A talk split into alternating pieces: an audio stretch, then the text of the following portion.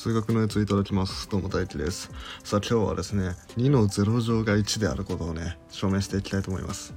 はい、で今回喋るのはですね、まあ、皆さんがよく知ってるような証明とは違うやつですね。ちょっとこの前思いついたものがあったんでそれを紹介していこうかなと思います。はい、でまあよくある証明で言うとですねやっぱりこの2の1乗2の2乗2の3乗2の4乗ってものがどんなものかっていうのを調べて、まあ、そこから規則的に考えていくものですね。まあ、2の1乗が2で2の2乗が4で2の2乗が3え？2の2乗が42の3乗が8っていうふうに、まあ、どんどん、え、っとこの指数の部分が増えていくと倍倍倍になっていくからだから逆に減っていくってことはどんどん2分の1していくってことだからまあ2の0乗は、まあ、2の1乗の2を半分にしてたから1だよねとか。うん、あとはあの指数法則を使って、えー、まあ、0乗っていうものを考えてる。考えてみると、えー、例えば、えー、2の2プラス0乗みたいなのを考えてこれって指数法則使うと2の2乗かける2の0乗になるわけなんですね。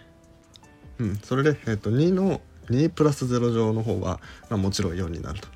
で、えーと、2の2乗かける2の0乗はこの2の2乗の分分が4になると。じゃあ4に何か来たら4になりますかって言ったら、まあもちろん1ですよねっていうことで1になるみたいな、そういうね、方法が、まあよくある意味パターンの方法なんですけども、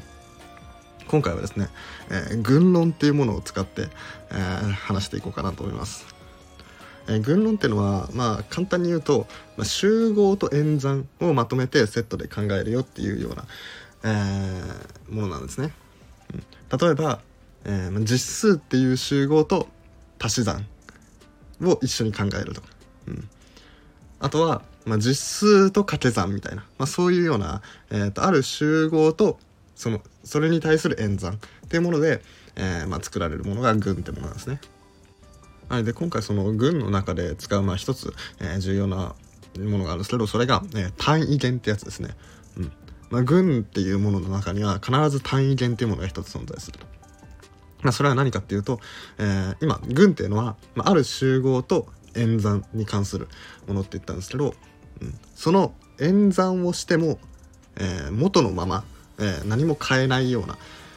弦まあその集合の中の一つの要素を単位弦っていうんですね。例えば、えー、分かりやすいので言うと整数っていう集合と足し算っていう演算、まあ、この2つで群を作ったとするとあの足し算しても元の数を変えない数ってありますよね。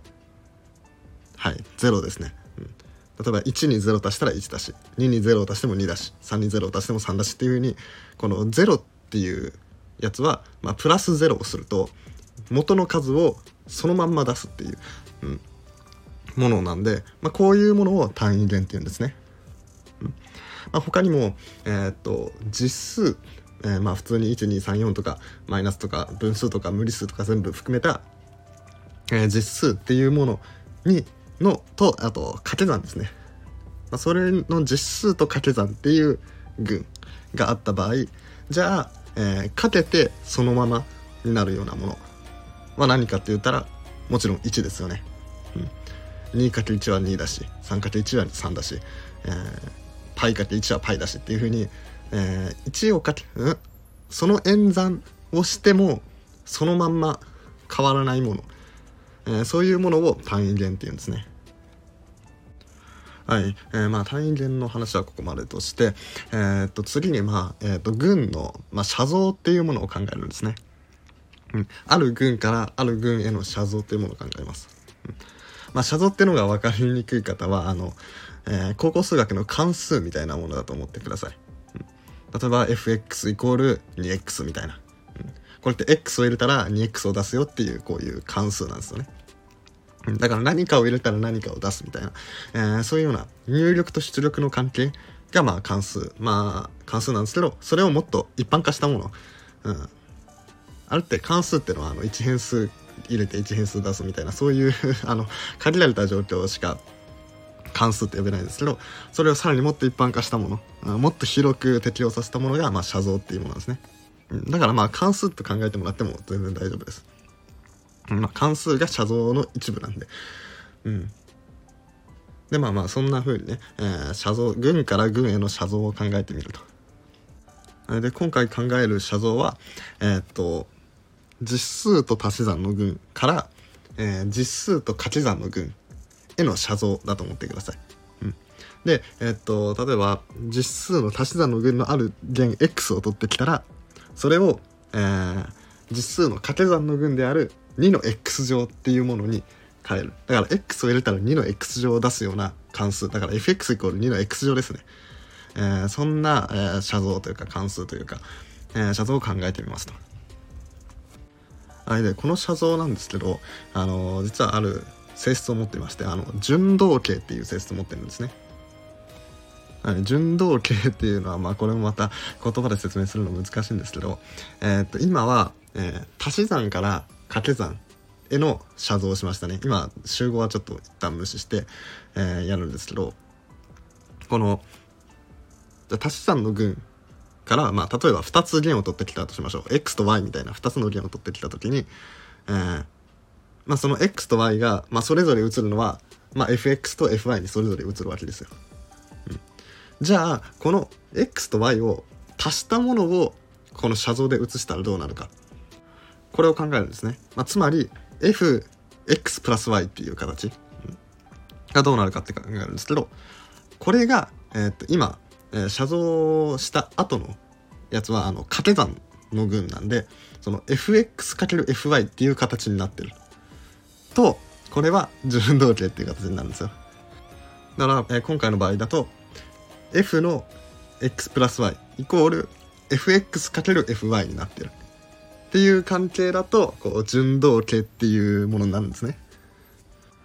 はい、で実際にさっきのあの、えー x 入れたら 2x を出すような写像を考えた時に、まあ、これが順動形であるっていうことは、えー指数法則からわかるんですね。うん、そうですよね。えっ、と2の x プラス y 乗って2の x 乗かける2の y 乗っていう形になるなりますよね。まあ、つまり、まあ、2の x 足す y 乗っていうのは f の x プラス y って形ですね。うん、で2の x 乗かける2の y 乗っていうのは fx かける fy っていう形なんです。はい、なんで、えーっと実数の足し算から、えー実数の掛け算への写像で、えーっとまあ、x を入れたら 2x を出すような写像こういうような写像を考えた時これっていうのは順動形っていう形になるんですね。はい、そしてですね、えっと、順動形だった場合、えー結構重要なやつがあるんですけどそれは、えっと、単位弦を、えー写像で飛ばしたのも写写像じゃない間違えました、えー単位弦を写像で飛ばした後も単位弦である。ってことなんですね。だから今回で言うとえーっと実数の足し算。っていう群から、えーまあ、実数の掛け算への写像になったんですけど実数の足し算の単位弦って何かっていうと、まあ、足し算の単位弦は0でしたよね。うん、でこの0を入れると、えーこの出力結果、えーつまり、えー実数の掛け算のところで見るとその実数の掛け算での単位弦は1なわけですよ。うん、つまり x が0だった場合、えー出力結果は必ず1になるっていうことがこれ順動形っていう性質を使うことで言えるんですよね。はい、ということは、えーっとさっきの、えー実数の足し算の x っていう要素から実数の掛け算である2の x 乗みたいな、えー写像を考えた時に x が0だった場合まあもちろん出力結果は2の0乗になるんですけどそいつが積の単位でつまり1になるということで2の0乗イコール1が証明できたというわけですね。さあ皆さんどれだけついてこれたでしょうか？ちなみに今回やったあの群の内容はあの大学数学でめちゃめちゃ抽象的なのでねあのめっちゃ難しいんですけどだから多分ここまで最後まで聞いてくれた方は多分ね大学行って数学を学んでるっていう方だけだと思います。なんでねあの知らない方でここまで聞いてくれた方はもう本当にありがとうございますっていう話なんですけど。はい、まあそんな感じで、えー 今回の証明は以上にしたいと思います。えっ、と一応ちょっとね、あの数学ガチ勢の方に、まあ、もうちょっと補足しようと思うんですけど、まあ、まずあの順動系であるとか、まあ、そういうまあ、順動系だったら単位弦を単位弦に移るとかも、まあ、そういうのはちゃんとす証明は必要であったりとか、まあ、あとはあの x 入れて2の x 乗を出すような写像を考えた時にその2の x 乗の定義の仕方はどんな風なのかっていうことを考えなきゃいけないなっていうのは、まあ、ちょっと俺の引っかかるところであったんですね。うんまあ、それを定義する時に結局2の0乗1を使ってんじゃないかっていうところもあったりしてまあ俺的にはうんなんだろうなまだちょっと消化しきれてないんですけどまあでもあれですね今回は一応その写像とそのえー、っと指数法則ですねこの2つを認めた上で、えー、2の0乗1を出す2の0乗が1であるっていうことを出すっていうことを、まあ、やってみたっていう感じですね。はいとまあ、まあ、えっと多分なかなか伝わらない、えー、最後の補足でした。というわけでですね、えー、今回のラジオは以上にしたいと思います。えー、このラジオ面白いなって思ってもらえたら、是非ね、他の放送も聞いてもらえればなと思います。あとですね、最近ミステリーのやつっていう、えー、最近俺がミステリー小説に読むのハマってて、それを紹介するチャンネルも作ったので、よかったらそっちの方もフォローお願いします。それでは、ごちそうさまでした。